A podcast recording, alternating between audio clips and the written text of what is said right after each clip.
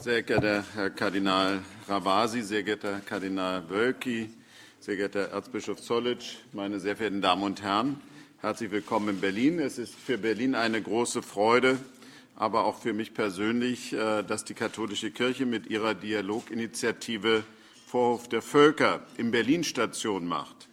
Ich möchte Sie recht herzlich begrüßen. Die Idee, auch in Berlin diese Dialogreihe zu gestalten, ist äh, entstanden im letzten Jahr, als wir bei der Erhebung von Kardinal Wölki in den Kardinalsstand in Rom waren und darüber diskutiert haben, was damals noch mit Herrn Zollitsch erstmal eine Idee war und man sich das noch gar nicht richtig vorstellen konnte, ist das innerhalb von kürzester Zeit in die Tat umgesetzt worden. Das ist nicht selbstverständlich und wir freuen uns, dass dies so gelungen ist sagt Klaus Wowereit am 26. November des 12. Amtsjahres als regierender Bürgermeister von Berlin. Und damit begrüße ich Sie herzlich zu dieser Standpunkt-Sendung Vorhof der Völker, Glaube trifft Vernunft. Mein Name ist Gregor Dornes, ich grüße Sie sehr herzlich aus Berlin und ganz ehrlich, es kommt nicht so oft vor, dass der regierende Bürgermeister Berlins gemeinsam mit zwei Kardinälen und dem Vorsitzenden der Deutschen Bischofskonferenz in seinem Amtssitz, dem Roten Rathaus, eine gemeinsame Pressekonferenz gibt. Am 26. November 2013 war dies der Fall. Anlass der Vorhof der Völker in Berlin. Seit 2011 gibt es auf Initiative Benedikts XVI. unter Leitung des Päpstlichen Rates für Kultur, namentlich dessen Präsidenten Gianfranco Kardinal Ravasi, weltweite Veranstaltungsreihen.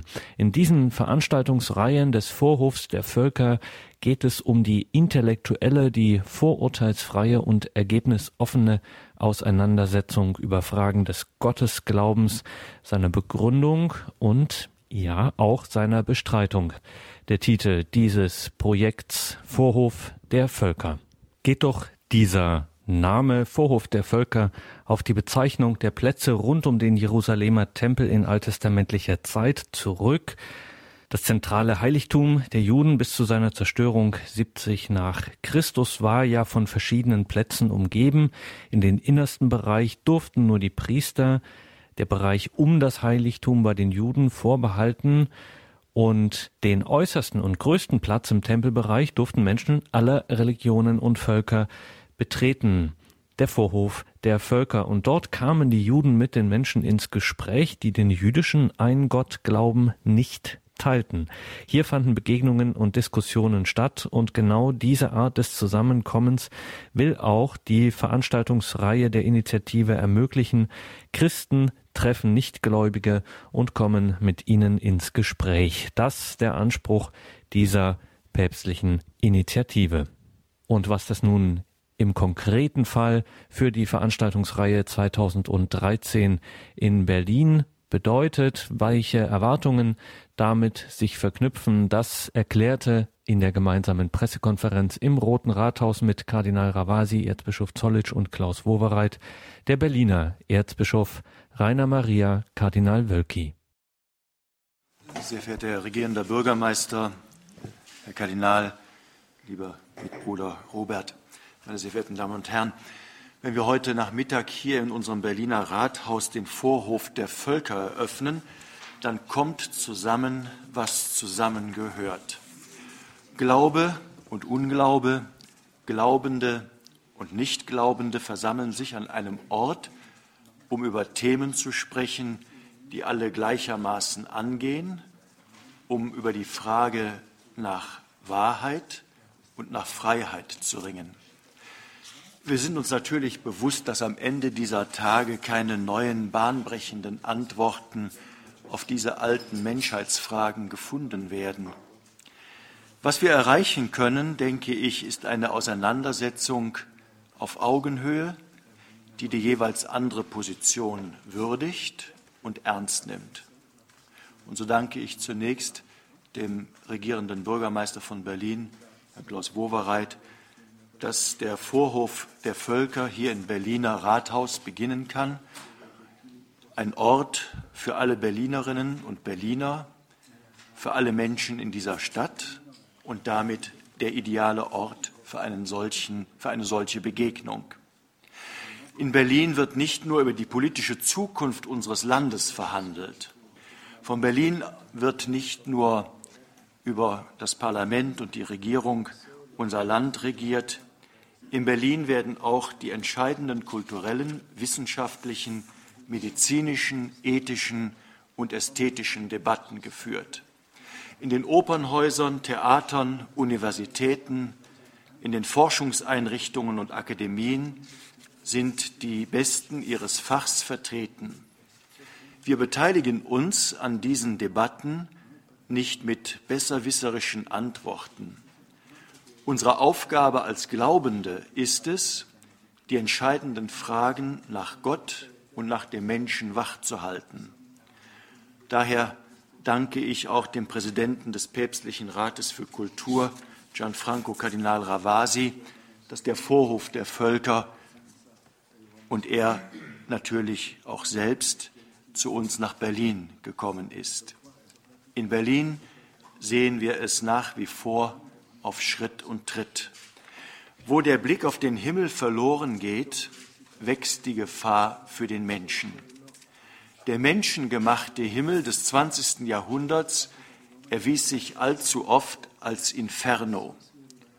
Umgekehrt bedarf der Glauben der Vernunft, wie Papst Benedikt XVI. nicht müde wurde, immer wieder zu betonen.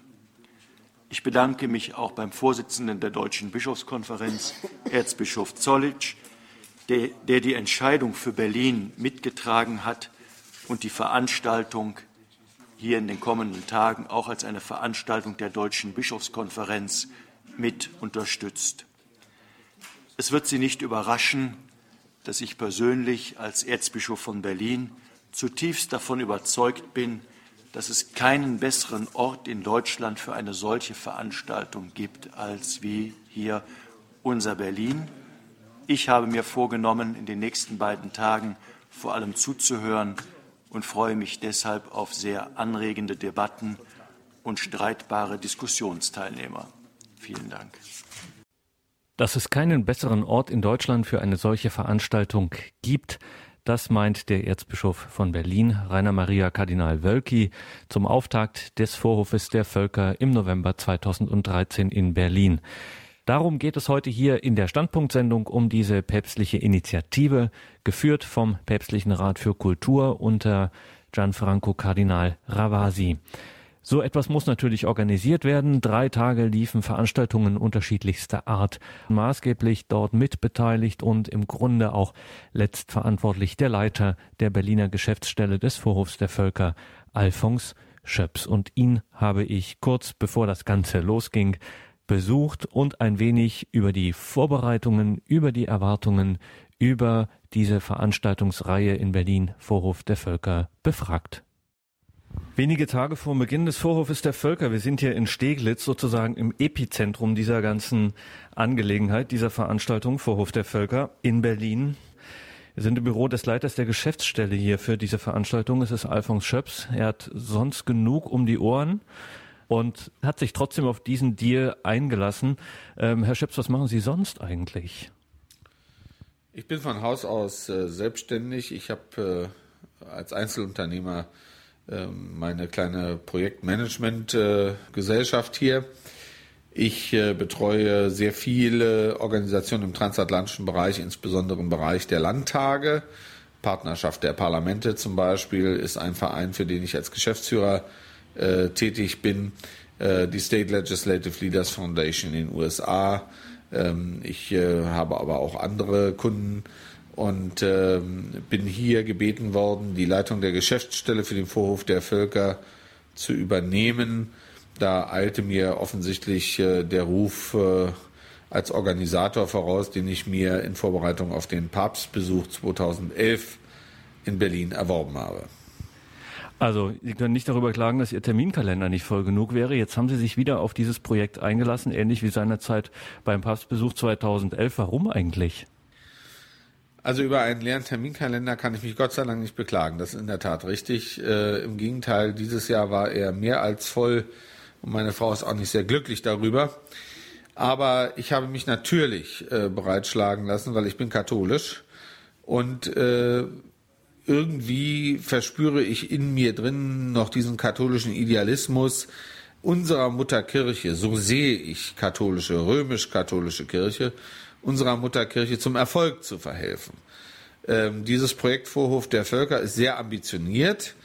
Es ist ja der Dialog zwischen Christentum, wobei man hier durchaus sagen darf, katholischer Kirche, Atheisten und Agnostikern.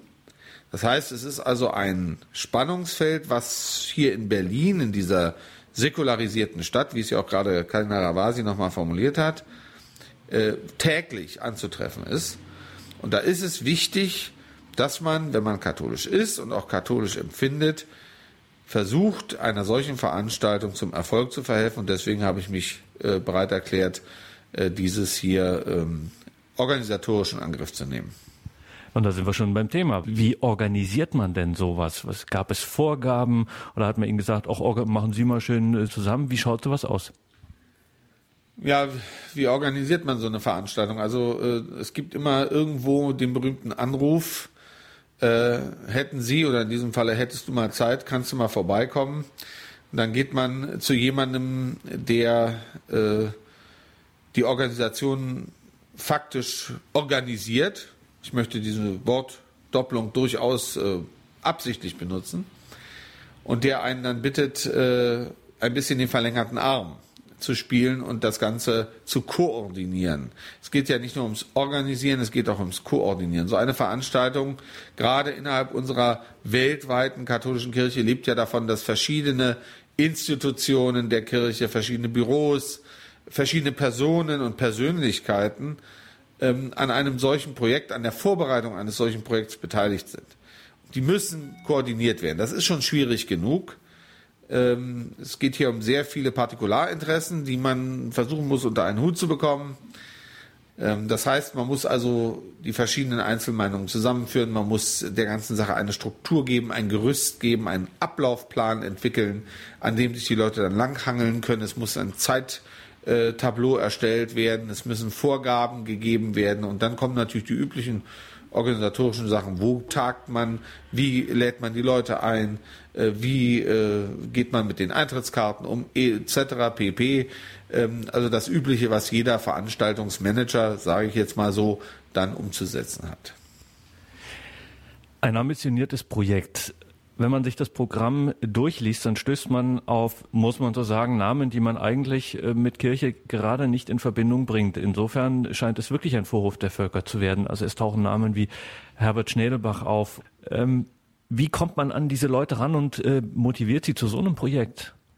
Also es ist in der Tat äh, eine einmalige äh, Veranstaltung, dieser Vorhof der Völker. Man sollte vielleicht noch mal ganz kurz auf den Begriff Vorhof der Völker eingehen. Also der Vorhof der Völker ist ja nicht eine neue Wortmarke, eine neue Wortschöpfung, sondern der Vorhof der Völker hat ja äh, historische Vorbilder und zwar den äh, Vorhof zum Tempel in Jerusalem, wo sich damals eben dann auch nicht Juden mit den Juden zum Gespräch, zum Dialog trafen. Äh, für alle Hörerinnen und Hörer, die sich insbesondere mit der Sportberichterstattung auskennen, äh, würde man äh, zum Verständnis sagen, also eine altertümliche Mixed Zone, die sich in Jerusalem abgespielt hat und Papst Benedikt XVI. hat dann diese Idee dieser Mixed Zone, dieses Vorhofs der Völker, dieses Dialogforums neu belebt äh, insbesondere auch im Hinsicht auf das äh, Jahr des Glaubens, um in einer, wie gesagt, zunehmend säkularisierten Welt äh, den Glaubensgedanken, die Ideale des Glaubens ähm, nicht untergehen zu lassen, sondern sie eben auch durchaus kontrovers oder auch wissenschaftlich zu diskutieren.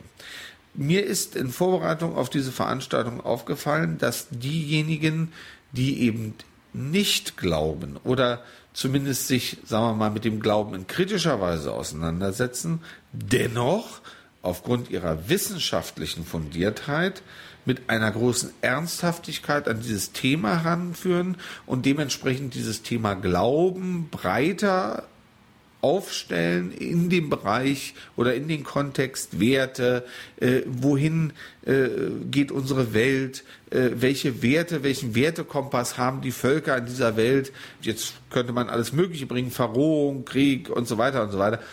Also es gibt ja Gesprächsbedarf. Und ich glaube, die Idee in dieser Diskussion um die Zukunft der Werte dieser Welt, den Glaubensaspekt deutlich zu verstärken, ist der Vorwurf der Völker sehr gut geeignet.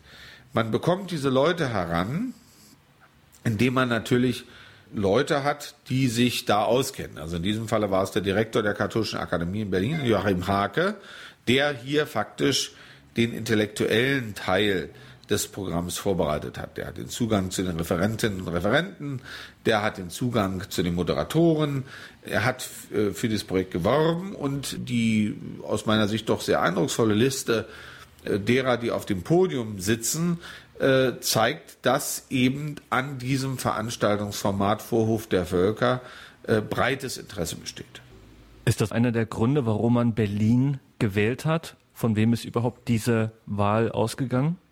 Also die Wahl des Vorhofs der Völker, wo der stattfindet, also man muss hier vielleicht nochmal einen italienischen Begriff äh, bemühen, Cortile dei Gentili. Das ist ja auch in Italien bzw. im Vatikan eben eine eigene Marke. Äh, der Vatikan betreibt äh, diesen Cortile dei Gentili, äh, verwaltet durch den Päpstlichen Rat für die Kultur, Kardinal Ravasi und sein Team. Und man tingelt, wenn ich das mal so umgangssprachlich sagen darf, mit diesem Vorwurf der Völker durch die Welt. Berlin war jetzt als Hauptstadt der Bundesrepublik Deutschland, denke ich mal, äh, ein geeigneter Ort, um äh, dieses Veranstaltungsformat anzubieten. Äh, Berlin reiht sich da also in eine ganze Reihe von Städten ein, die dieses Projekt bereits beherbergen durften. Jetzt sind Sie in Ihrer normalen politischen Arbeit, in Ihrer Arbeit mit Ihrem Unternehmen, wenn man so will, äh, sind sie viel, wir haben es am Anfang gehört, in Kreisen unterwegs, die tatsächlich dieser säkularen Welt entstammen, diese säkulare Welt abbilden. Äh, sie sind bekannt dafür, dezidiert katholisch zu sein. Ähm, also Sie sind auch so eine, eine kleine Art Vorhof der Völker, den Sie immer um sich herumtragen. Äh, wie erleben Sie das persönlich in Ihrem Arbeitsleben? Sie als glaubender Mensch, als gläubiger Katholik in dieser säkularen Welt mit den Kontakten, Freunden etc.? Also ich möchte vielleicht die Frage so verstehen und auch so beantworten, dass ich daraus fast schon einen Aufruf formulieren möchte. Ich darf davon ausgehen, dass die meisten Hörerinnen und Hörer von Radio Horeb sicherlich katholisch sind. Und insofern denke ich, wäre das jetzt die beste Form, Ihre Frage zu beantworten. Also es lohnt sich in jedem Falle heutzutage katholische Positionen zu beziehen und auch nach außen zu zeigen und auszusagen, jawohl, ich bin katholisch. Es gab da mal einen Buchtitel, der hieß Katholisch und trotzdem gut drauf. Ähm, genau das muss man machen. Wir haben als Katholiken es in dieser Welt nicht leicht. Das ist überhaupt keine Frage. Also, katholische Kirche heißt sich immer zu positionieren heißt klar Flagge zu zeigen. Ich mache das durchaus auch äh, äh, visuell, äh, wo immer ich kann, zeige ich äh, die gelb-weiße Kirchenfahne und mache das mit großer Freude. Da muss man ein bisschen investieren, aber damit das auch ordentlich ist. Aber äh, man hat den berühmten Eyecatcher. Leute fragen einen, wieso ist bei dir gelb-weiß geflaggt? Und schon kann man mit den Leuten ins Gespräch kommen, weil heute ist Feiertag oder äh, heute ist dies oder das oder jener Anlass. So, also Zeichen setzen, Farbe zeigen. Katholische Kirche ist Vielfalt, Farbigkeit. Äh, sie ist das Leben, sie ist die Vorbereitung auch und verheißt ja auch das ewige Leben. Es ist also eine durchaus positive Sache. Und ähm, das muss man jeden Tag aufs Neue nach draußen tragen und man muss es unter die Leute tragen. Man darf sich eben nicht wegducken, auch wenn es mal schwierig wird. Helmut Kohl hat gesagt, er ist wie der Hahn auf dem Kirchturm, von allen Seiten weht der Wind und wenn es regnet, wird man nass. Ähm, das ist in der katholischen Kirche genauso. Limburg hin, Limburg her und so weiter und so fort. Fehler passieren, keine Frage. Aber muss ich deswegen die ganze Institution in Frage stellen? Vor allen Dingen auch, das muss man auch mal sagen, man darf auch mal Widerstand leisten. Ich habe mal nach einer Beichte im Mainzer Dom von einem Domkapitular, Namen habe ich längst vergessen, der da die Beichte abgenommen hat, durchaus in seinem, äh, in, in, in seinem Zuspruch auch wirklich Zuspruch erfahren, der gesagt hat, mich erfasst ihr Zorn auch. Und es ist richtig, es, es gibt auch mal Heilienzorn, man muss auch mal, wenn zum Beispiel in der Presse die Kirche in den Schmutz gezogen wird und so weiter, christlich, linke Wange, rechte Wange, alles richtig, aber man darf auch mal was dagegen sagen. Und so verstehe ich katholisch sein. Man muss immer auf dem Kiviv sein, wie wir in Berlin sagen. Man muss immer äh, wach sein und wachsam sein. Mein Großonkel, ein Palutinerpater, hat immer gesagt, Alphons, egal was passiert, die Pforten der Hölle werden sie nicht überwinden. Daran glaube ich. Aber man muss wachsam sein, dass wir hier nicht untergepflügt werden. Und das bedeutet es jeden Tag aufs Neue zu demonstrieren. Wenn wir schon so launig am Plaudern sind über kirchliche Themen auch im Allgemeinen, aber es trifft ja auch den Vorwurf der Völker. Ihre ganz persönliche Einschätzung, die Kirche von Berlin in 20 Jahren? Also ich bin durchaus hoffnungsvoll. Gerade das Erzbistum Berlin, das ist ja fast schon Anachronismus an sich, wächst. Das mag man so nicht wahrnehmen, aber die Zahlen sprechen A für sich. Und man muss auch mal ganz klar sagen, ein Zug durch die Gemeinden am Sonntag ist durchaus vielversprechend. Es gibt da gewisse Leuchttürme. Äh, äh, ich will jetzt nur mal einfach mich auf den sonntäglichen Gottesdienstbesuch beziehen, aber es gibt da Leuchttürme, Heilige Familie, Prenzlauer Berg, St. Ludwig in Wilmersdorf, Heiligkreuz oder wie es jetzt heißt, Maria unter dem Kreuz in Wilmersdorf, Rosenkranzbasilika in Steglitz und, und, und äh, äh, Mauritius in Lichtenberg ähm, äh, Domkapitular Unizazuk, äh, die Heimatgemeinde. Äh, äh, da ist was los, da sind die Kirchen noch voll, da gehen die Leute auch gerne hin und sie nehmen sich die Zeit, dorthin zu gehen. Das ist übrigens auch in der Diaspora durchaus stärker zu verspüren als in den sogenannten katholischen Gegenden. Also ich habe manchmal den Eindruck, in den katholischen Gegenden ist äh, die Freude am Glauben und ist auch der Glaube an sich nicht mehr so stark verwurzelt wie bei uns in der Diaspora. Viel zu viel in diesen katholischen Gegenden wird hinterfragt.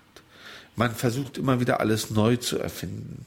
Man versucht immer wieder neue Wege zu gehen, äh, neue Lieder zu singen, äh, äh, sich mehr mit sozialtherapeutischen Themen zu befassen als mit Fragen von Liturgie und von, von Glaubensinhalt. Das möchte ich schon durchaus kritisch sagen. Ähm, das äh, ist in der Diaspora und gerade im Erzbistum Berlin deutlich anders. Äh, und insofern bin ich für die Kirche von Berlin trotz äh, der immer wieder geäußerten Einstellung, das ist eine säkulare Welt, in der wir leben, sehr hoffnungsfroh. Dezidierter, pointierter Standpunkt von Alphons Schöps, der hier den Vorhof der Völker in Berlin organisiert.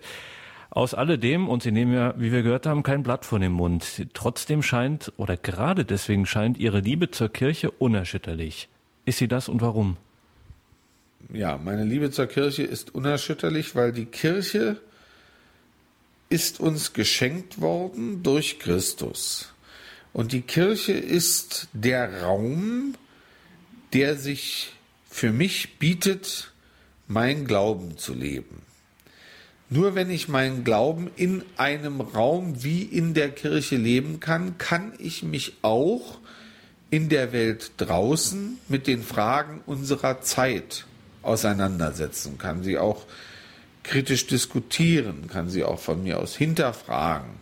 Aber ich brauche immer wieder für mich ganz deutlich die Rückzugsmöglichkeit in die Kirche, auch physisch in eine Kirche hinein.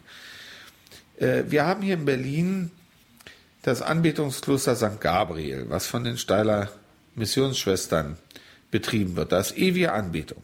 24-7, wie man so sagt.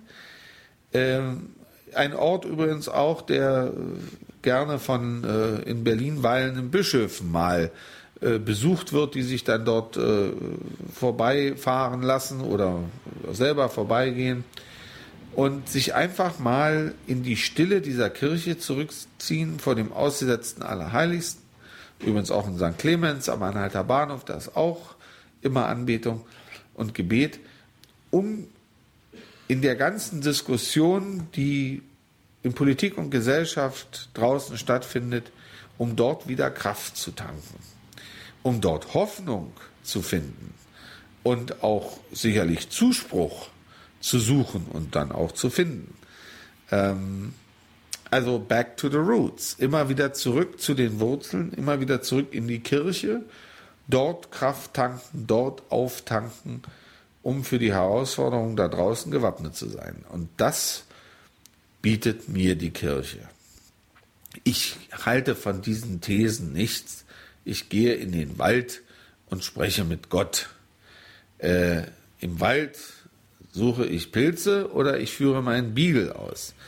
Wenn ich mit Gott sprechen will, dann schließe ich mich entweder in mein Kämmerlein ein oder aber viel schöner finde ich es noch, ich gehe auch mal unter der Woche mal für eine Stunde oder eine halbe Stunde äh, in eine der von mir genannten Kirchen, um dort mit Gott, der anwesend ist, im ausgesetzten Allerheiligsten, in einen Dialog zu treten.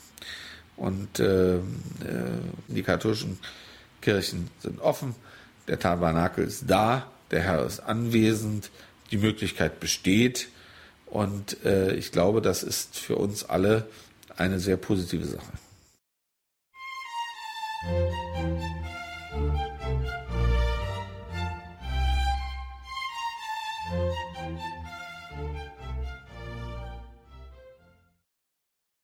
Wir sind im Gespräch mit Alfons Schöps. Er leitet den Vorhof der Völker oder er ist organisatorisch maßgeblich beteiligt am Vorhof der Völker 2013 in Berlin. Haben Sie eigentlich jetzt vor dem Vorhof der Völker äh, auch vor der einen oder anderen Veranstaltung ein bisschen Respekt und gibt es da Gefahren, dass eventuell was auch schief laufen könnte? Also ich gehe nicht davon aus, dass etwas schief läuft. Äh, ich freue mich äh, auf angeregte Diskussionen und äh, alleine schon die Auswahl der Referentinnen und Referenten beziehungsweise der Leute, die mitdiskutieren, spricht für sich. Äh, ich glaube, das ist ein äh, qualitativ äh, sehr hochstehendes Programm, was hier angeboten wird. Ich möchte an der Stelle auch wirklich mal als Organisator, also der, andersrum, als jemand, der hier organisatorisch tätig ist, also sich mit der Inhaltlichkeit in Vorbereitung jetzt wenig oder fast gar nicht auseinandergesetzt hat, denen, die sich um die Inhaltlichkeit der Veranstaltung äh, gekümmert haben, mein absolutes äh, Lob und mein Respekt zollen. Äh, ich äh, glaube schon, dass das ein sehr ansprechendes Programm ist. Ähm, wenn es äh, zu Kontroversen in der Sache kommt, dann kann das der Sache nur gut tun. Äh, vielleicht kann man sich da gegenseitig befruchten. Vielleicht kommen neue Erkenntnisse, die auch für die Kirche oder für die Welt oder für den Dialogprozess der Zukunft von entscheidender Bedeutung sind. Wenn wir hier also Ergebnisse erzielen, äh, die wir jetzt noch gar nicht sehen können, dann wäre das sicherlich eine sehr positive Entwicklung. Da würde ich mich drauf freuen.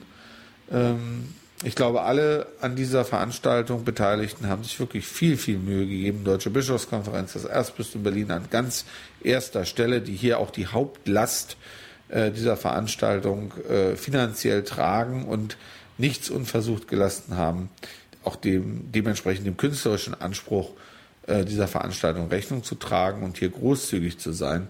Äh, das ist schon eine Leistung, das ist gewollt, äh, da steht etwas dahinter und das kann man spüren. Kommen wir zurück zum Anfang. Es ist das zweite Großprojekt, was Sie hier äh, in, sozusagen in, auch von Ihrem Büro aus organisieren. Und ich kann mir gut vorstellen, dass es da mal so den Moment gibt, wo man nicht weiß, worauf man sich mehr freut, auf die Veranstaltung selber oder darauf, dass sie vorbei ist. Ist es möglich, dass Sie sich sowas nochmal antun? Ja, also äh, es ist immer wieder, es kommt immer wieder der Punkt, äh, das ist aber bei jedem Projekt so, da hat man mal den Kanal voll. Da brauchen wir ja nicht überhaupt nicht diskutieren. Also, also dieser Punkt kommt und äh, äh, wie gesagt, Gott sei Dank, meine Kollegen hier, die wissen das. Ähm, äh, ich äh, reagiere mich dann gerne mal hier in den vier Wänden meines Büros ab. Dann ist auch gut. Äh, nach draußen bin ich dann doch eher professionell. Wie gesagt, in der Sache durchaus hart aber natürlich äh, den Umständen entsprechend äh, höflich, diplomatisch, professionell. Äh, ich glaube, das geht allen so. Das ist äh, egal, ob Sie jetzt eine Aktionärshauptversammlung vorbereiten oder eben einen Papstbesuch oder so etwas.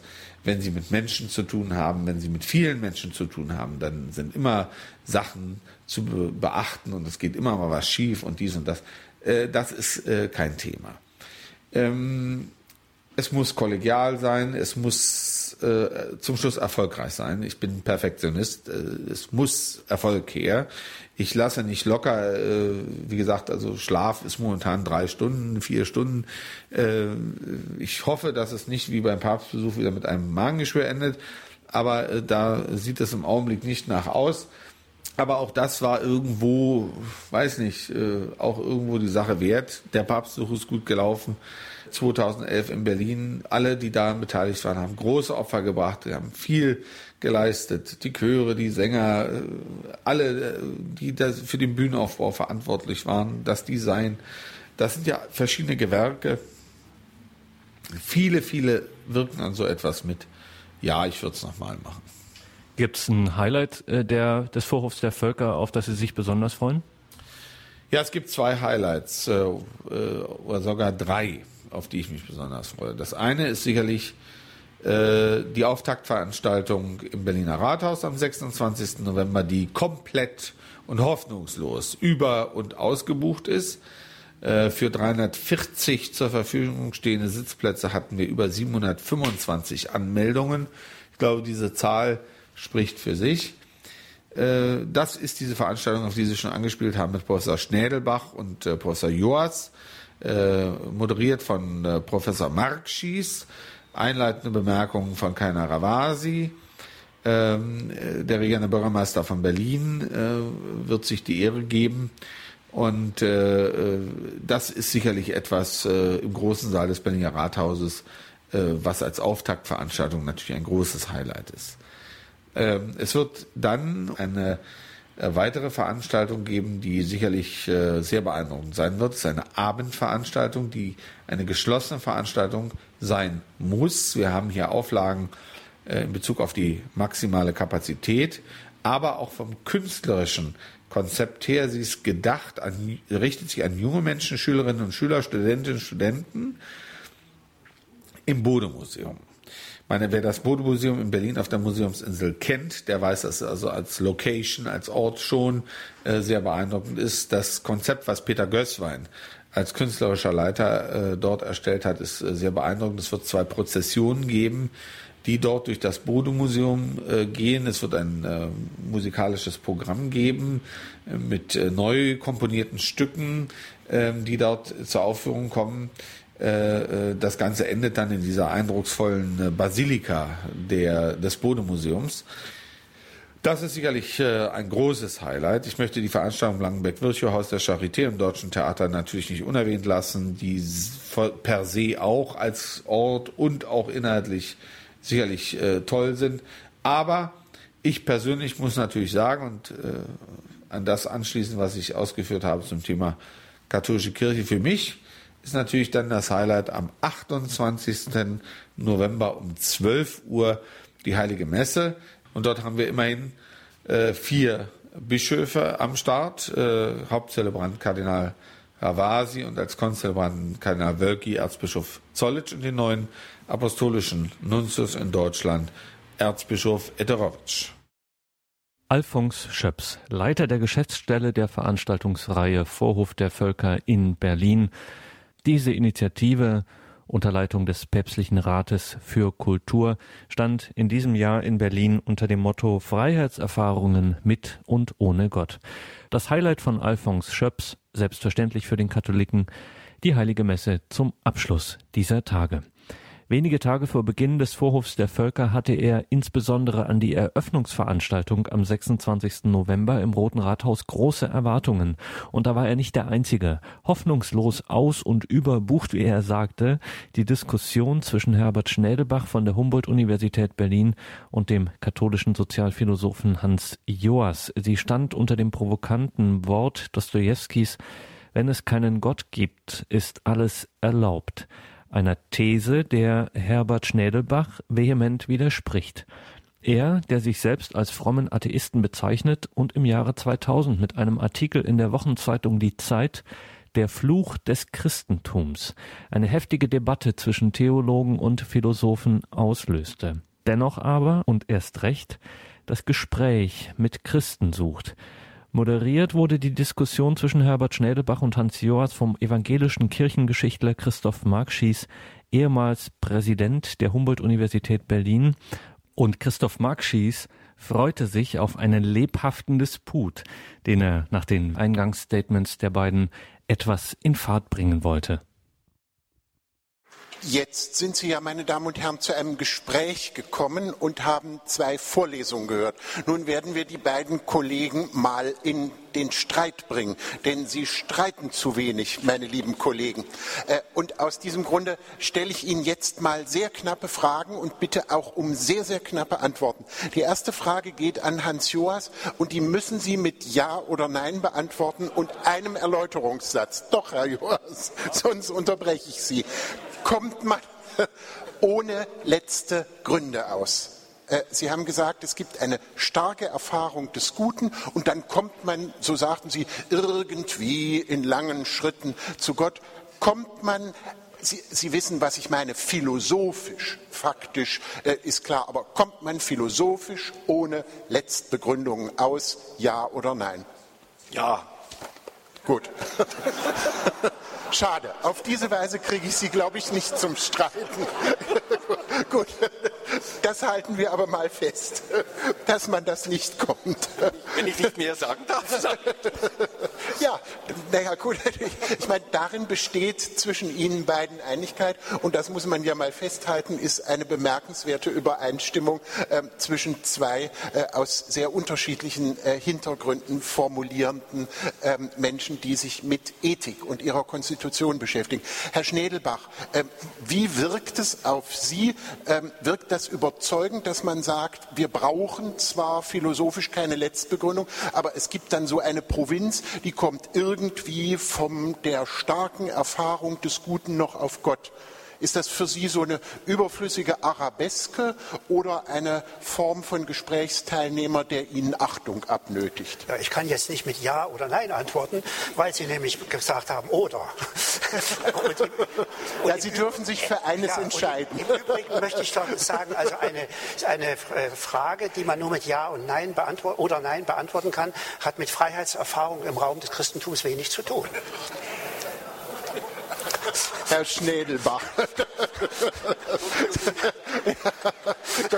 Manchmal muss aber zugespitzt werden. Ja, also das gut, machen Sie äh, doch auch. Ich, ja, ich habe ja auch meine Redezeit überzogen und deswegen genau. versuche ich auch zuzuspitzen. Also diese, äh, ich, ich, denke, diese, äh, dieser Weg, den Herr Joas angezeigt hat, der, den scheint ich, der scheint mir schon begehbar zu sein. Ich denke nur, dass das schwer vereinbar ist eigentlich mit, äh, mit dem Christentum, mit der christlichen Überlegung der christlichen Überzeugung, äh, dass der Glaube etwas mit Offenbarung zu tun hat, also mit einer äh, sozusagen mit einer Erfahrung. Luther sagt, der Glaube kommt aus der Predigt. Äh, also ein, ein, ein Gott, zu dem man sich erst nähert über sehr viele Reflexionsstufen im Hinblick auf das, was das Gute ist, scheint mir dann doch wieder ein, ein Gott der Philosophen zu sein, gegen den ich ja gar nichts einzuwenden habe. Aber ich denke, dass da, dass da die, die Theologen schwer zustimmen könnten. Äh, ich denke auch, dass, vielleicht das noch, wenn ich das dazu sagen darf, dass ja vor allen Dingen Schleiermacher sehr entschlossen äh, die Frage nach dem Guten und die Frage äh, nach dem Glauben voneinander abgekoppelt hat. Und ich denke, dass man gerade im Protestantismus, dem ich mich jetzt näher fühle, darauf bestehen sollte. Jetzt müssen Sie, glaube ich, Herr Joas, was über die vielen Stufen sagen, die Sie vorhin aus guten Gründen, will da nicht polemisieren, ein bisschen im Dunkel gelassen haben. Von der starken Erfahrung des Guten, über die müssen wir dann auch noch mal reden, kommt man über viele Stufen zu Gott. Und Herr Schnedelbach sagt, nein, es ist doch eigentlich so, dass Gott selbst redet. Also wie Herbert Schnedelbach mache ich auch eine starke Unterscheidung zwischen, sagen wir jetzt in meiner Sprache, zwischen Moral und Religion, bloß dass wir uns da nicht missverstehen. Jetzt habe ich vorhin geantwortet, wir brauchen nicht letzte Gründe, weil ich vor allem betone, dass wir eine Art konstitutive, also ich sage immer Evidenzerfahrung brauchen. Vieles erscheint uns offensichtlich als gut oder böse. Die Gründe brauchen wir dann eher, wenn andere das mit uns nicht teilen und uns auffordern zu erklären, warum das so ist. Ich sage manchmal, der Holocaust ist böse und es dürfte jetzt niemand in diesem Raum sein, der daraufhin zu mir sagt, Augenblick, Augenblick, ich habe noch keine Begründung dafür von Ihnen gehört, sondern wir teilen alle diese, also in meiner Sprache, subjektive Evidenz. Aber das ist ganz zentral. Da, Herr darf Maxis, ich ja? kurz unterbrechen und sagen, Nein. Kindererziehung, ja. äh, teilen wir da tatsächlich die subjektive Evidenz des Guten, ja. wenn Sie sagen, du gehst jetzt aber ins Bett, es ist 21 Uhr und das betreffende Kind sagt, nö, äh, ich bleibe bis 10 offen und äh, offen ist gut, bleibe bis 10 auf. Äh, versuchen Sie doch noch mal ein bisschen präziser zu beschreiben, äh, wo ist wirklich diese subjektive Evidenzerfahrung des Guten? Und da muss auch Herr Schnedelbach sagen, ob er diesem Modell zustimmt. Und dann gehen wir also, vielleicht erst zur Frage, äh, ob äh, es am Ende in mehreren Schritten Gott gibt. Aber äh, vielleicht erstmal diese starke subjektive mhm, Evidenzerfahrung mhm. des Guten. Darüber sollten wir jetzt genau. mal reden. Ja, das wollte ich gerade tun und damit ja nicht sagen, dass wir diese subjektive Evidenz immer mit allen teilen. Ich habe gerade ein Beispiel dafür verwendet, wo ich denke, dass wir mhm. sie alle teilen, aber das stellt ja überhaupt nicht in Abrede, dass wir in zentralen Fragen sie nicht miteinander mhm. teilen und dann eben in Auseinandersetzungen miteinander eintreten. Zunächst einmal ist das kein philosophisches, sondern sozusagen ein psychologisches Argument der Art, wenn wir zu uns ehrlich sind, stellen wir fest, dass vieles, was wir für gut oder böse halten, uns vor uns selbst keiner weiteren Begründung bedürftig scheint und wir auch nicht so ganz bereit sind, wenn ein anderer ein gutes Gegenargument hat, das schon alles in uns umzuwerfen, sondern wir werden weiter suchen nach Begründungen, die das rechtfertigen, was uns vor aller Rechtfertigung als gut erschien.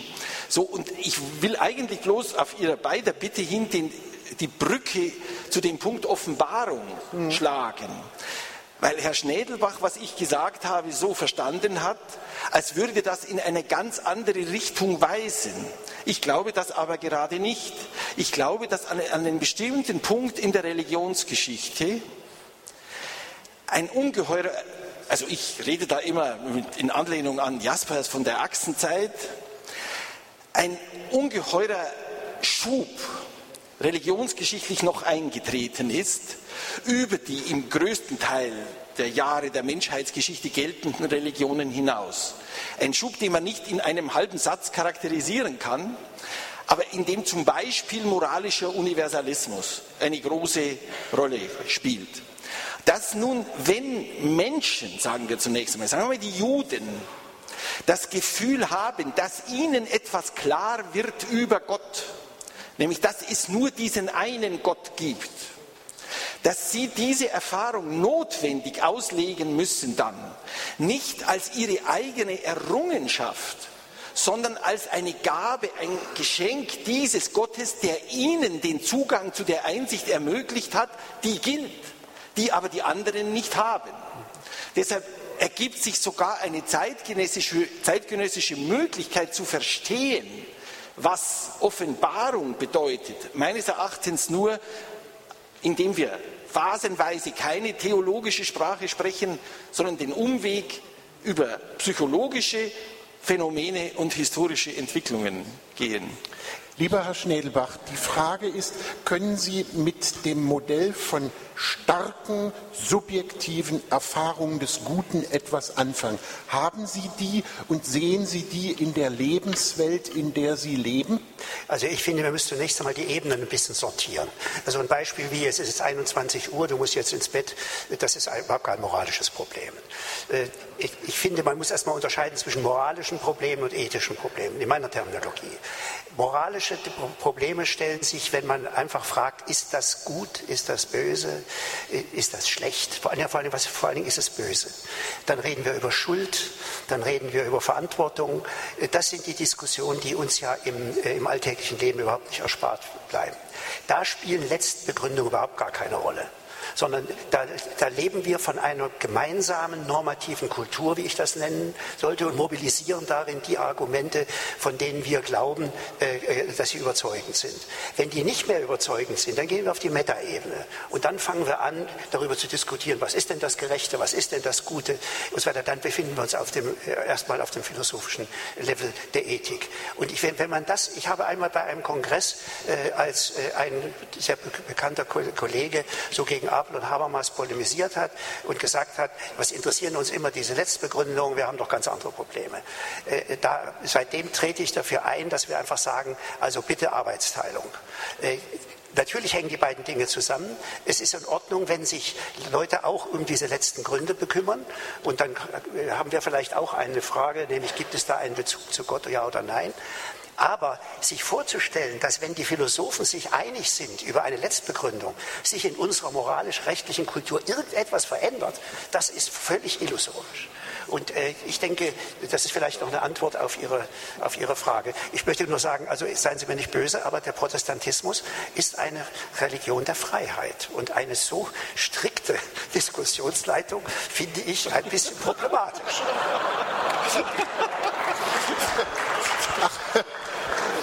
Lieber Herr Schnedelbach, der Protestantismus ist eine Religion der Freiheit darin, dass er, da wird von der Freiheit Gottes und der Freiheit der Menschen geredet äh, und dazu gehört Dietrich Bonhoeffer. Die erste Station auf dem Wege zur Freiheit ist die Zucht der Gedanken. Nicht das Beliebige, nicht bald hierhin, bald dorthin reden.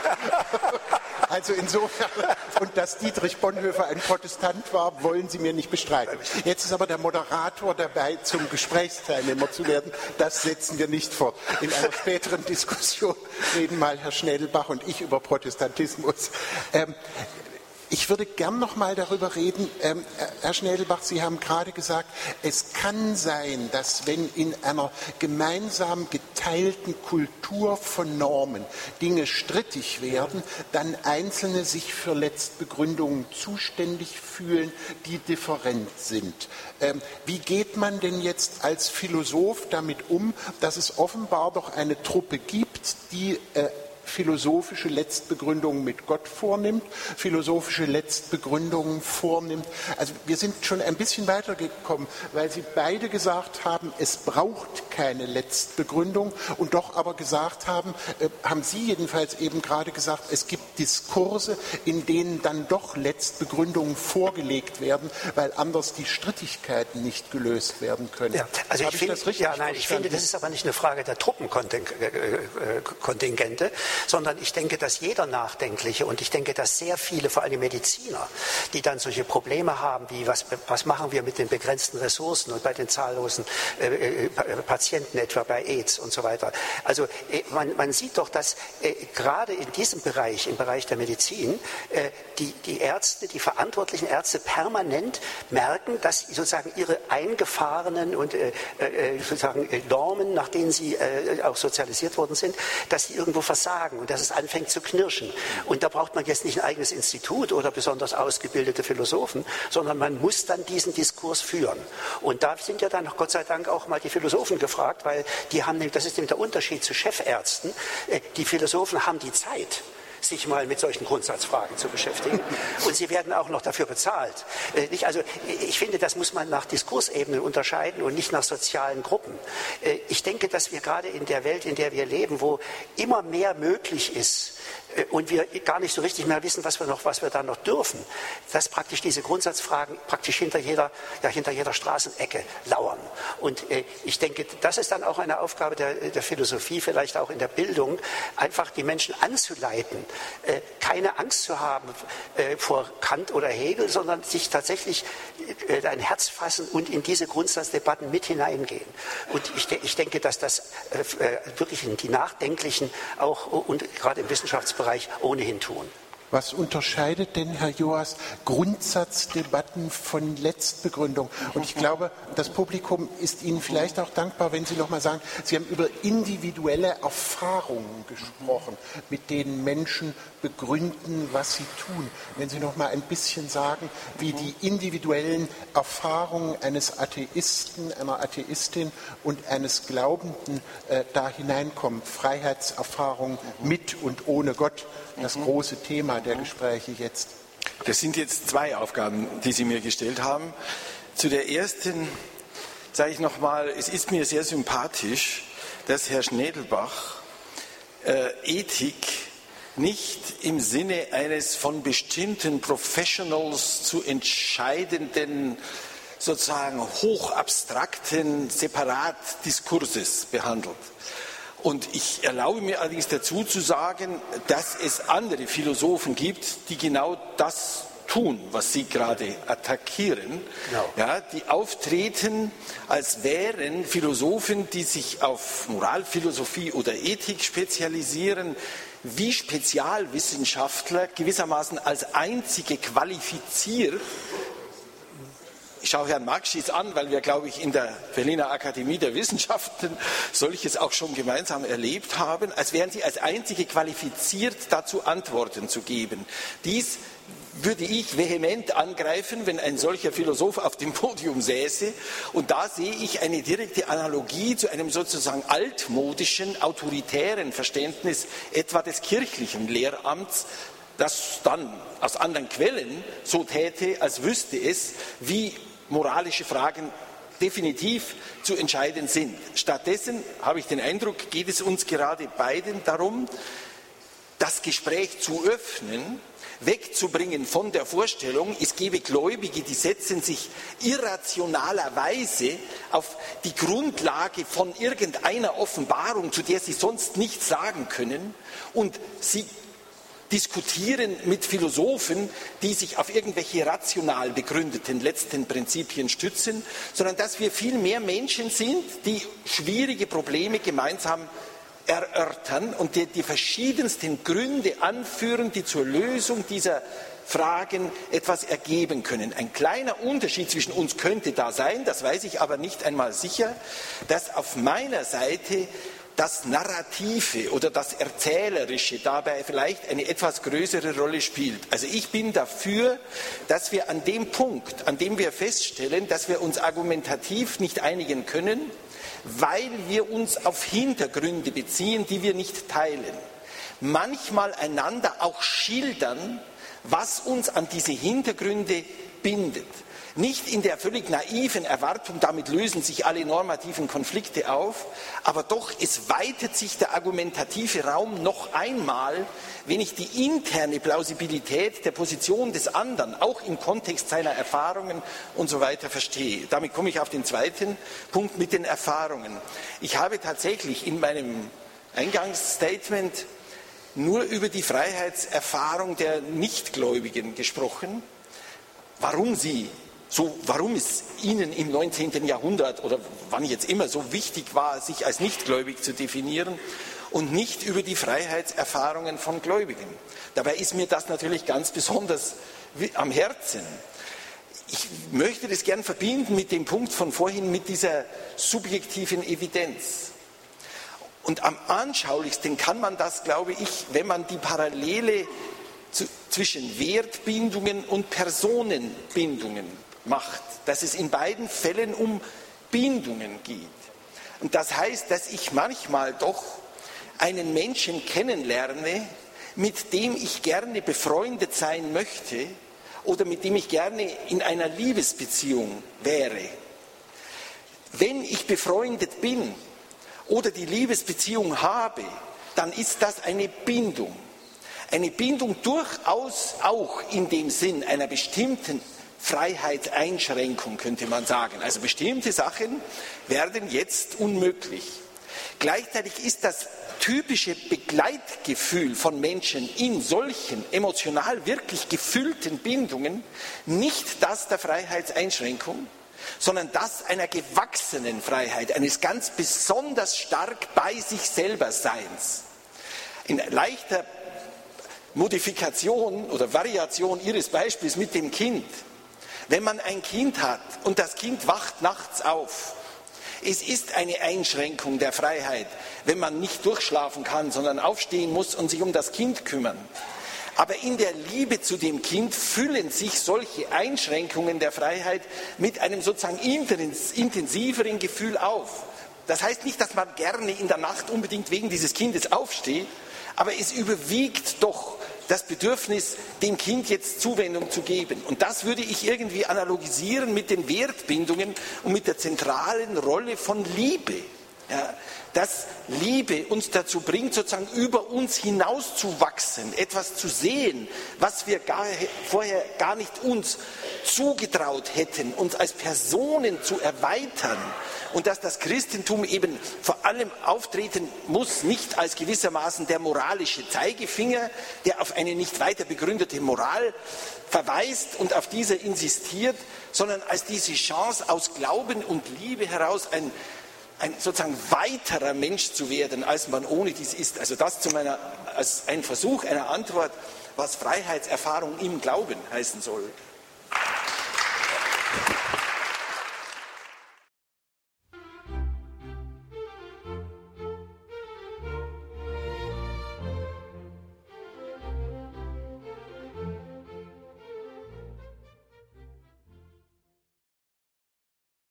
Standpunkt bei Radio Horeb. Wir blicken zurück auf den Vorhof der Völker 2013 in Berlin, der Veranstaltungsreihe des Päpstlichen Rates für Kultur, die das Gespräch von Glaubenden mit Nichtglaubenden sucht. Freiheitserfahrungen mit und ohne Gott war das diesjährige Berliner Motto.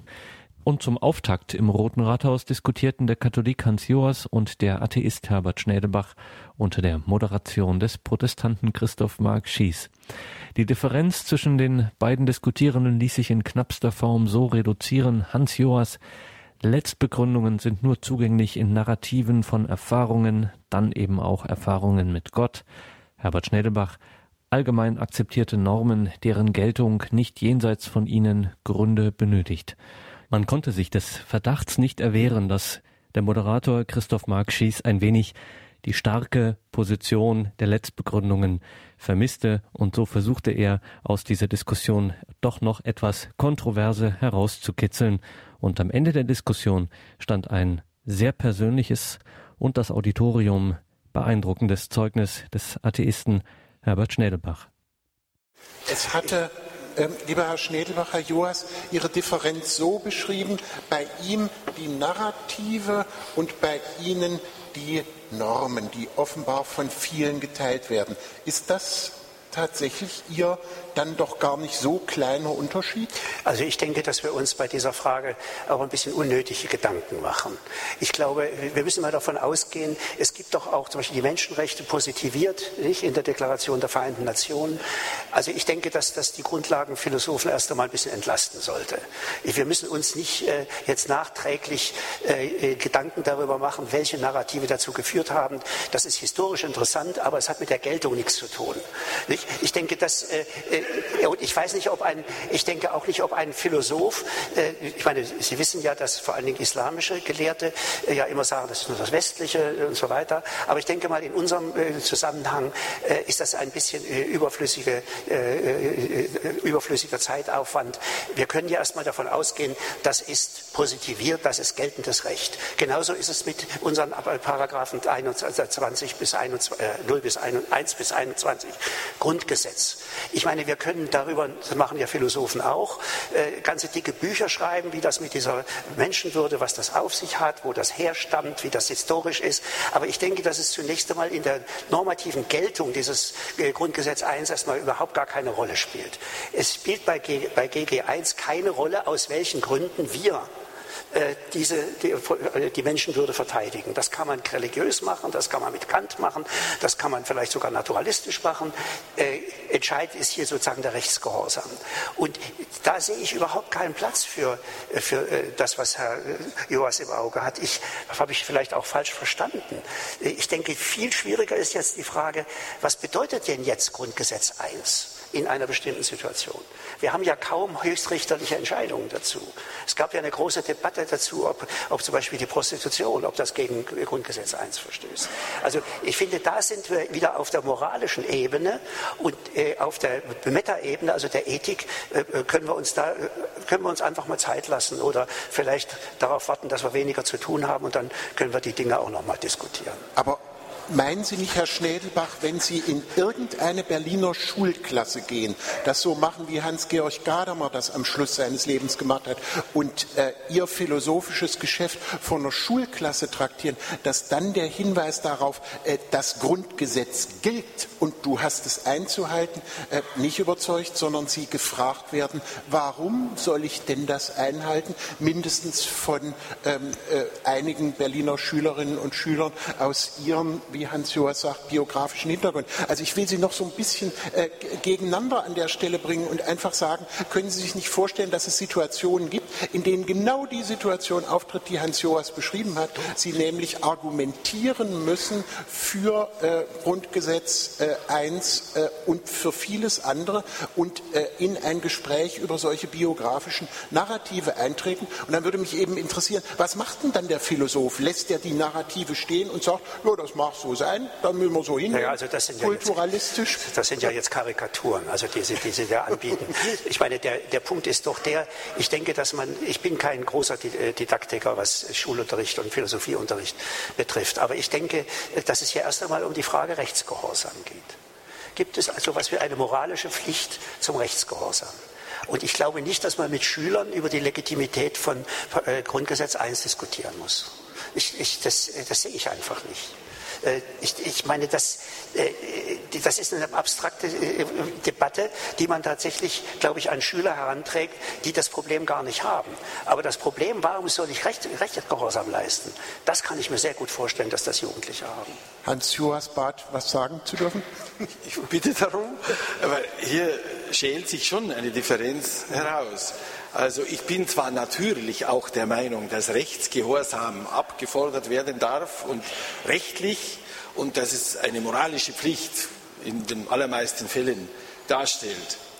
Aber der Geist aus einer Rechtsordnung oder einer, aus einer Verfassung ist entwichen, wenn man zu dieser Verfassung nur sagen kann, sie gilt eben und du hältst dich jetzt gefälligst daran. Insofern ist und nicht nur für pädagogische Zwecke, mhm.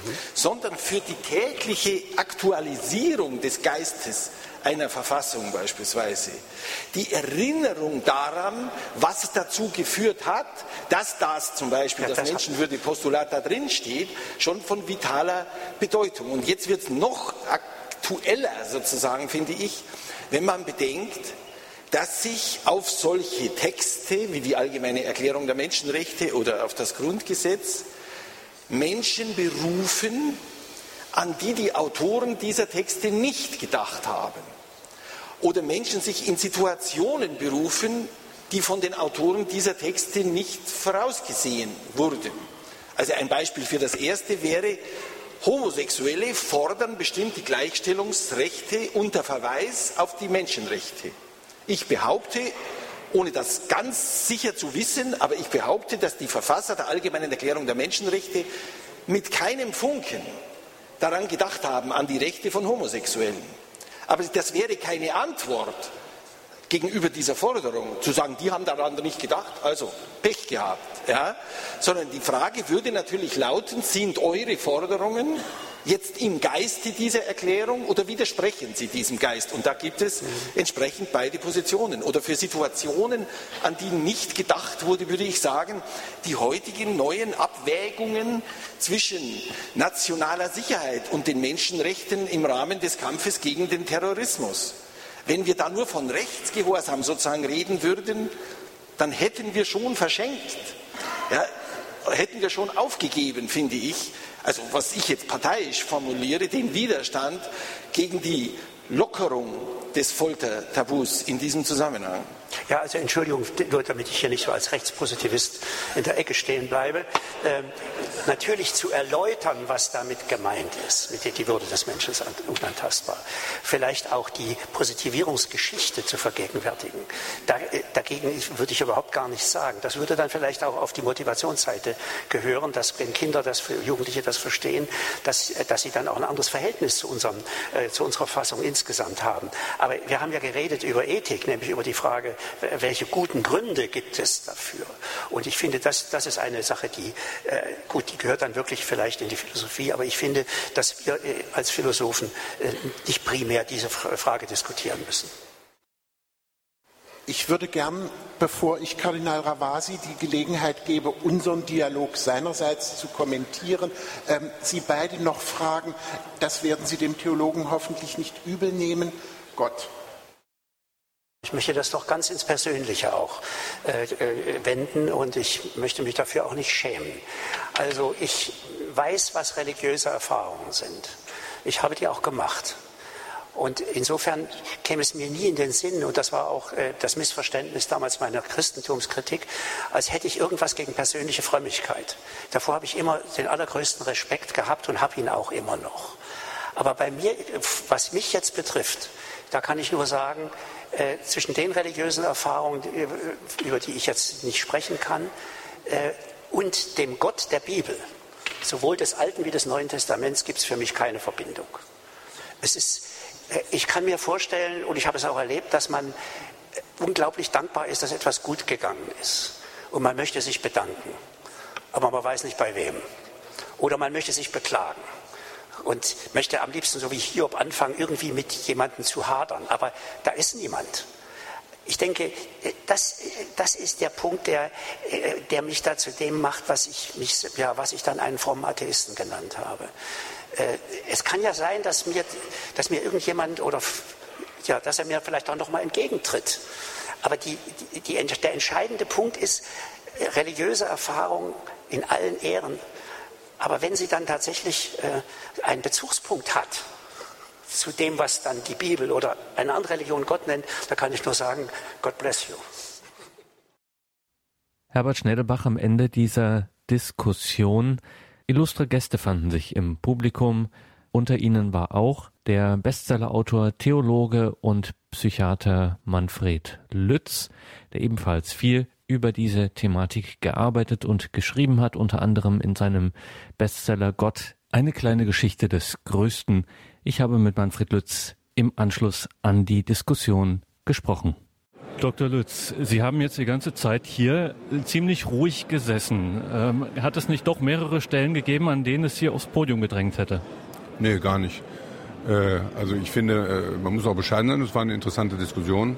Ich fand ein bisschen schade, dass dadurch, dass Schnellbach gleich am Anfang so, ähm, so heftig war, eine wirkliche Kontroverse ausblieb, weil äh, äh, man sich dann doch versucht hat, auf bestimmte Dinge zu einigen, um, um auch diese Heftigkeit offensichtlich rauszunehmen. Und dadurch ist ein bisschen die zentrale Frage aus meiner Wahrnehmung jedenfalls auf der Strecke geblieben. Welche ist das? Ja, die Frage der Letztbegründung. Also äh, Hans Joas hat ähm, zu Recht die Bedeutung auch von Narrativen erwähnt, also davon, dass man sich auch Lebensgeschichten erzählt, Glaubensgeschichten. Das sagen, manche Christen sagen dazu Zeugnis oder so etwas auch, ja. Das ist sicherlich ganz wichtig. Ähm, Schnellbach hat Wert darauf gelegt als Philosoph, dass ähm, es um die Frage der Geltung äh, äh, geht und dass man das nicht einfach in Narrative auslösen kann. Und ähm, wie immer wurde dann äh, auch so ein bisschen polemisch und zugespitzt. Ähm, äh, über die Geltung äh, des Grundgesetzes sozusagen braucht man nicht zu diskutieren. Das gelte eben. Und, ähm, äh, und ich habe selbst eine Diskussion mit ihm gehabt, damals über mein Buch Gott. da habe ich dann auch über die Letztbegründung gefragt und das war auch sehr eindrucksvoll. Er hat sich darauf auch auf die Diskussion sehr eingelassen. Und dann hat er gesagt, letztlich war, nach dem Motto, warum soll ich keine Bank überfallen, wenn ich sicher bin, dass ich nie erwischt werde? Ja, dann sagt er, aus Rechtschaffenheit. Letztlich ist es Rechtschaffenheit. Und ähm, sowas Ähnliches hat er heute Abend ja ähm, gesagt, dass er äh, gesagt hat, es ist letztlich die, ähm, der Rechtsgehorsam, um äh, den es geht. Und da wird mir immer wieder ein bisschen deutlich, dass, äh, dass ich glaube, dass er schon sehr protestantisch ist. Also er ist ein, er kommt aus einer protestantischen Tradition, das hat er mir auch erzählt. Er kommt, Vater war methodistischer Pfarrer, Bruder auch methodistischer Pfarrer.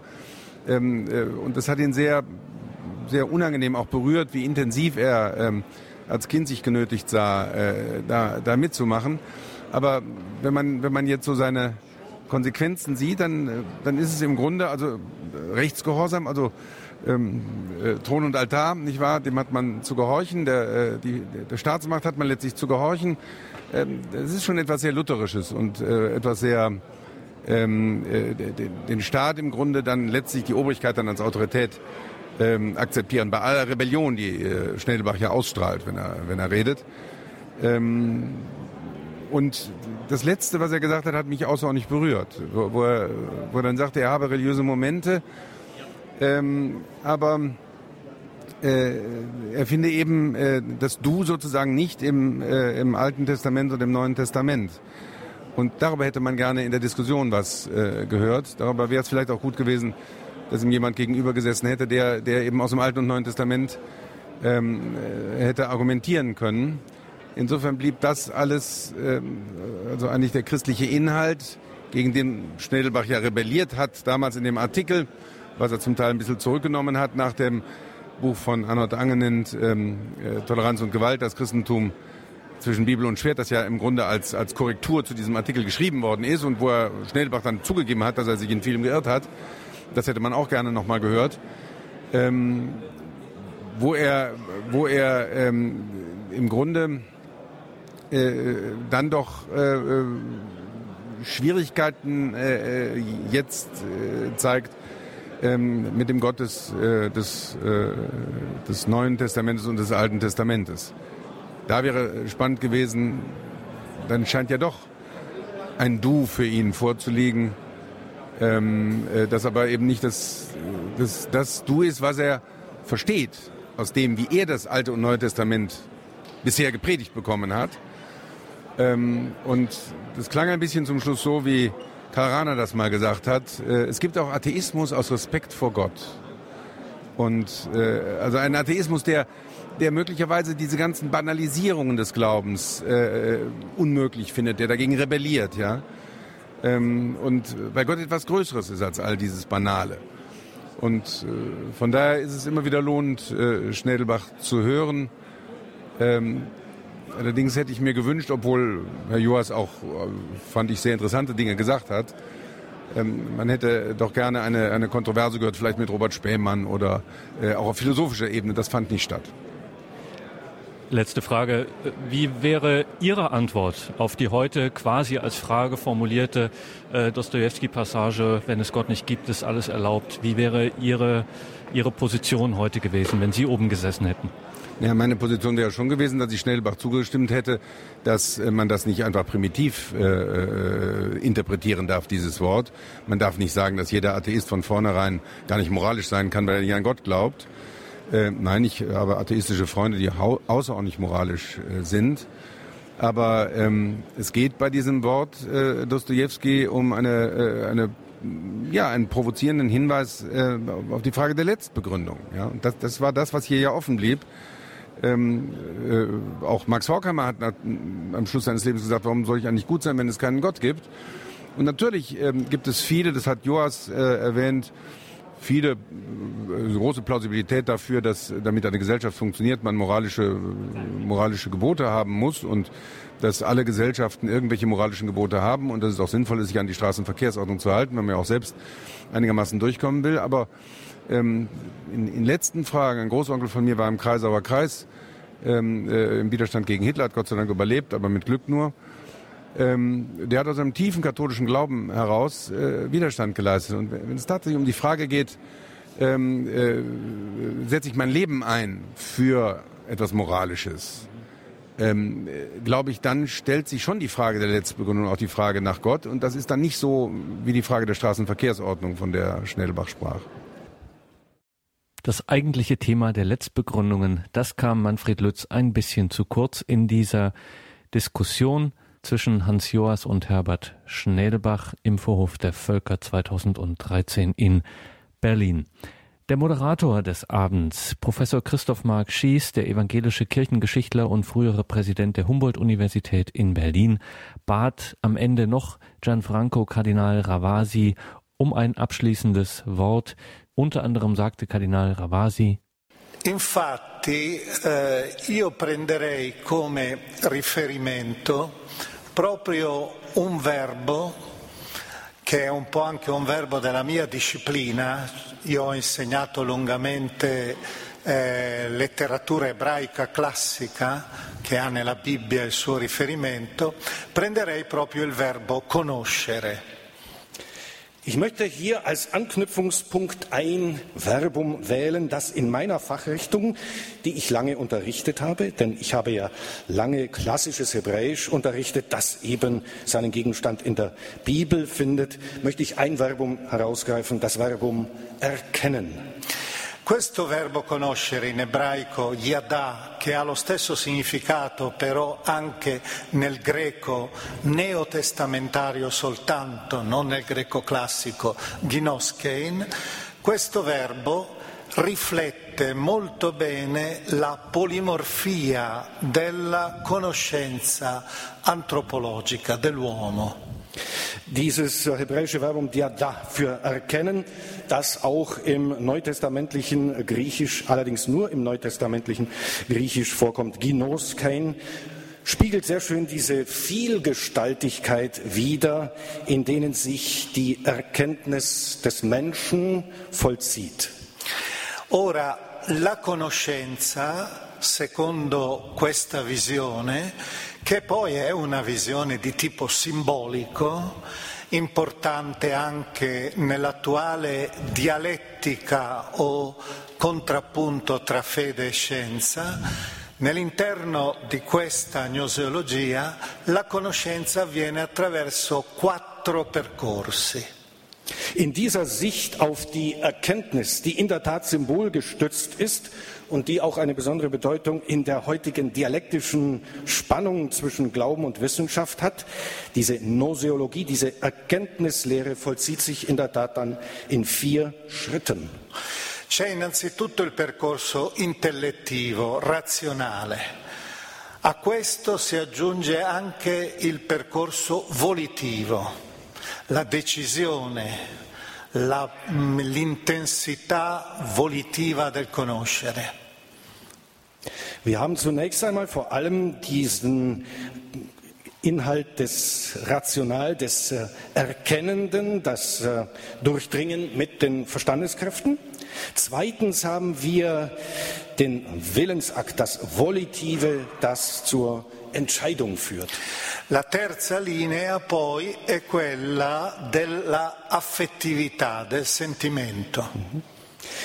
Der dritte Bedeutungsgehalt ist die Gefühlsbindung, das Affektive im e, Erkennen. E la terza, l'ultima via, la quarta, è la via invece dell'azione. Conoscere, per esempio, nella Bibbia è anche compiere l'atto sessuale, cioè l'incontro tra due persone nella pienezza anche della corporeità.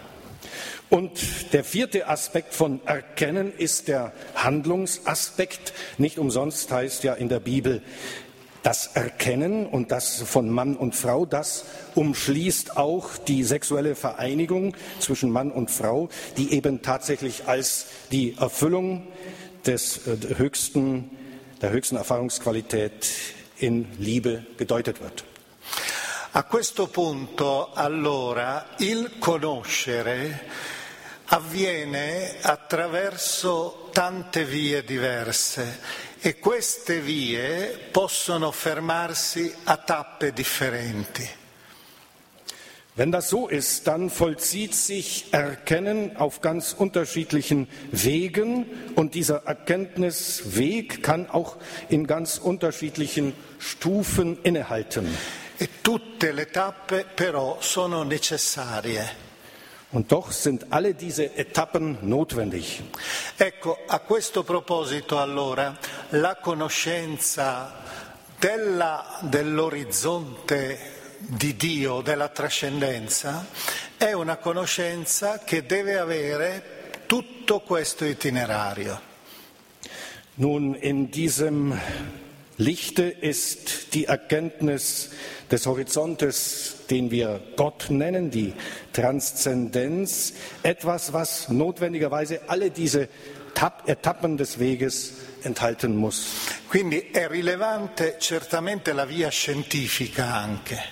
È rilevante perciò una teologia che sia elaborata in una maniera sofisticata anche.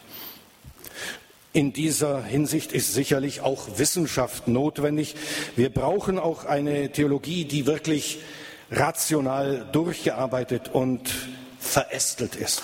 Ma è indispensabile anche una conoscenza che sia di tipo estetico, che sia di tipo anche spirituale, che sia di tipo mistico. Zugleich aber ist auch unerlässlich eine Erfahrungskomponente, die ästhetisch getragen ist, die auch spirituell getragen ist und auch mystisch. È per questo che allora le singole eh, concezioni, le singole discipline anche, si rivelano insufficienti se non percorrono tutte le strade.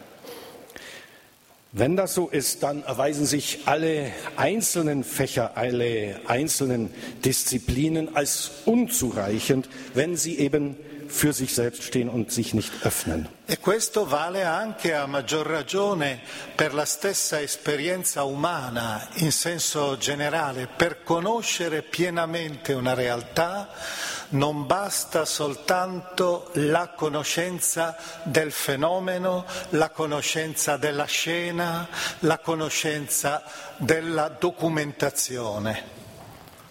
Und das gilt umso mehr auch für das gesamte menschliche Leben. Um die Realität des Menschlichen wirklich zu erkennen, genügt es nicht nur, ein Phänomen zu durchdringen, etwa wissenschaftlich. Es genügt nicht nur, eine Szene zu verstehen oder eine Dokumentation wirklich zu begreifen. Ma è necessaria anche una conoscenza d'amore una conoscenza che è quella sostanzialmente narrativa che era stata descritta precedentemente.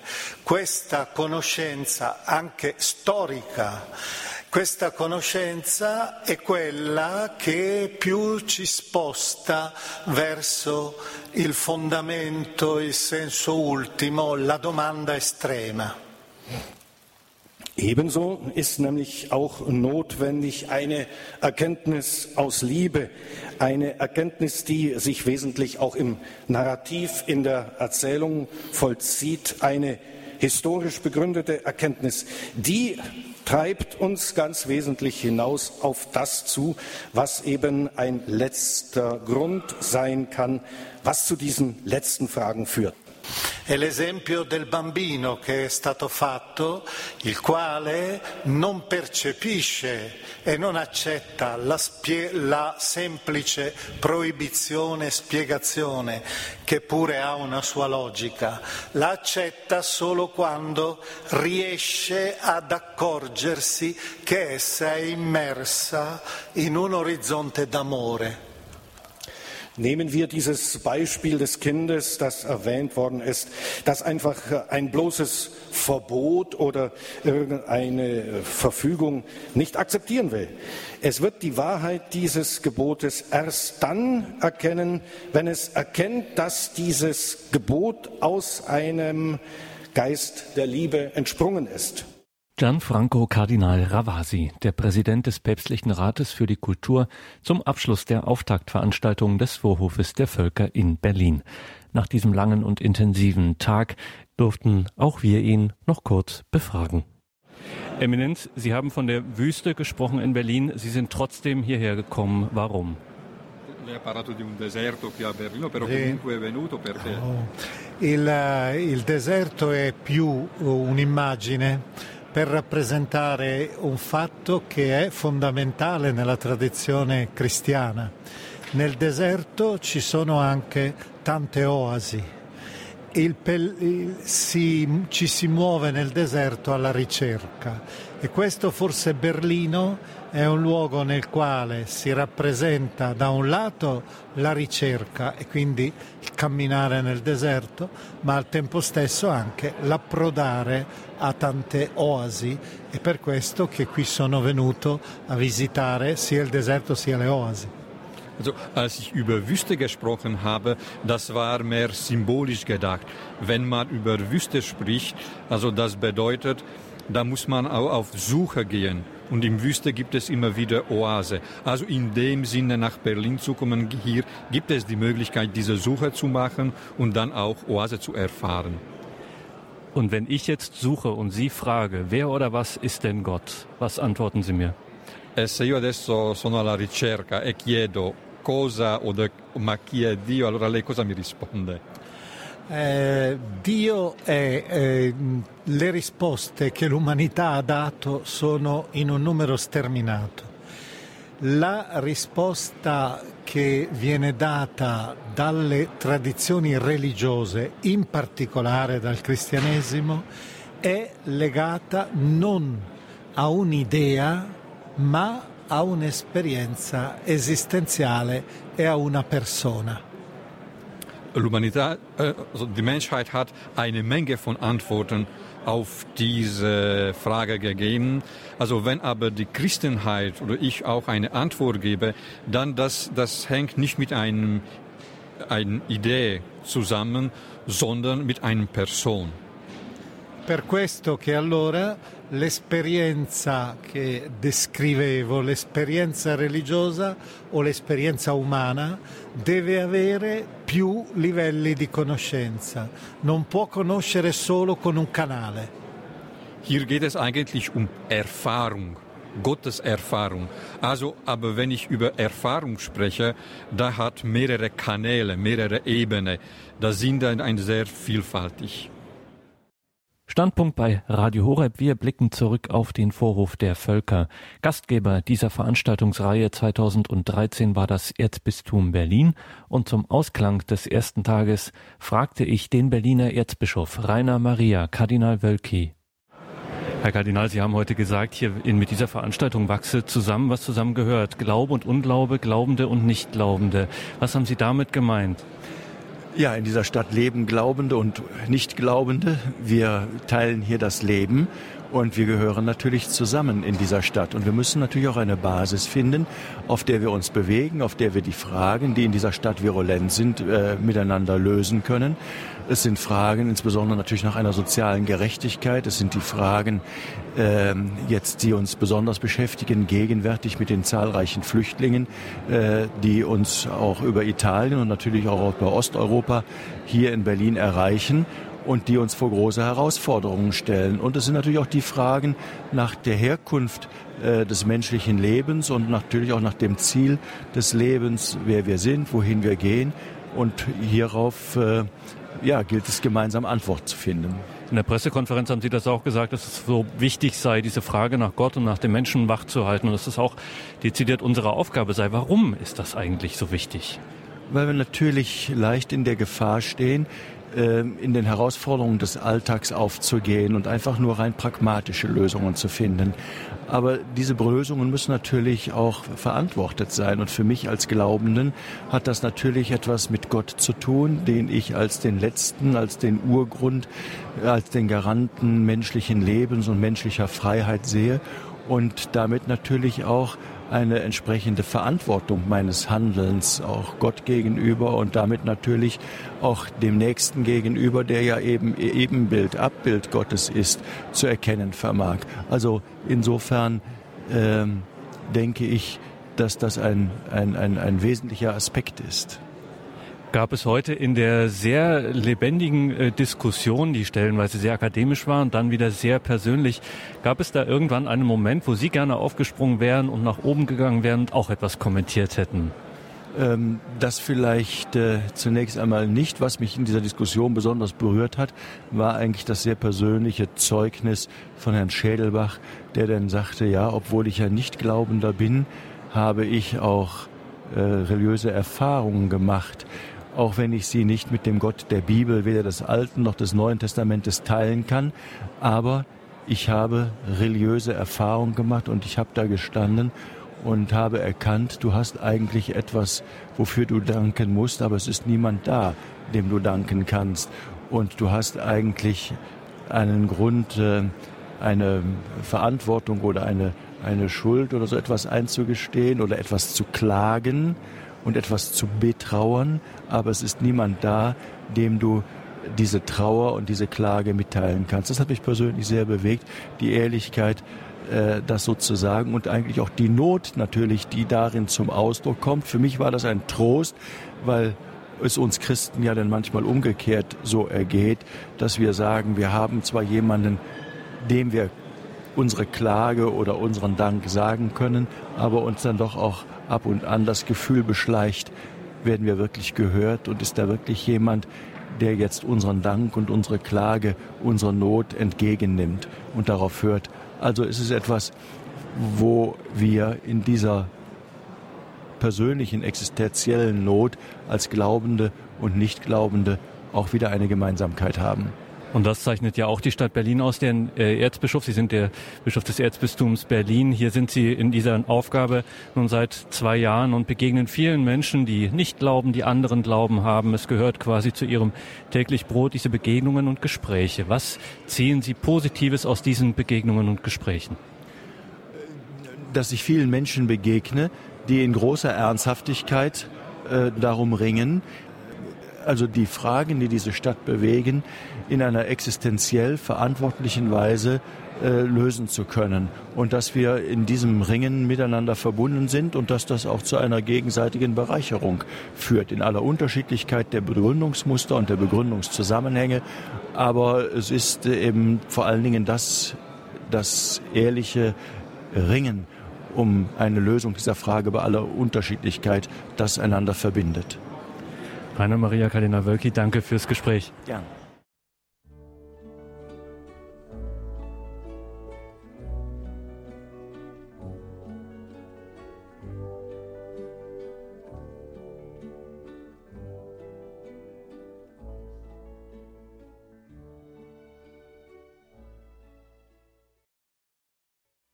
Das war unsere Standpunktsendung mit einem Rückblick auf den Vorhof der Völker in Berlin.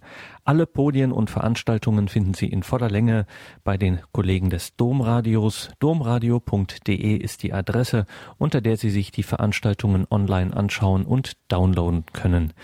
Wie es weiterging, erfahren Sie dann nächste Woche hier wieder im Standpunkt. Unter anderem hören Sie dann den Vorsitzenden der Deutschen Bischofskonferenz, Erzbischof Robert Zollitsch, oder auch Ausschnitte aus einer beeindruckenden Podiumsdiskussion im Deutschen Theater in Berlin.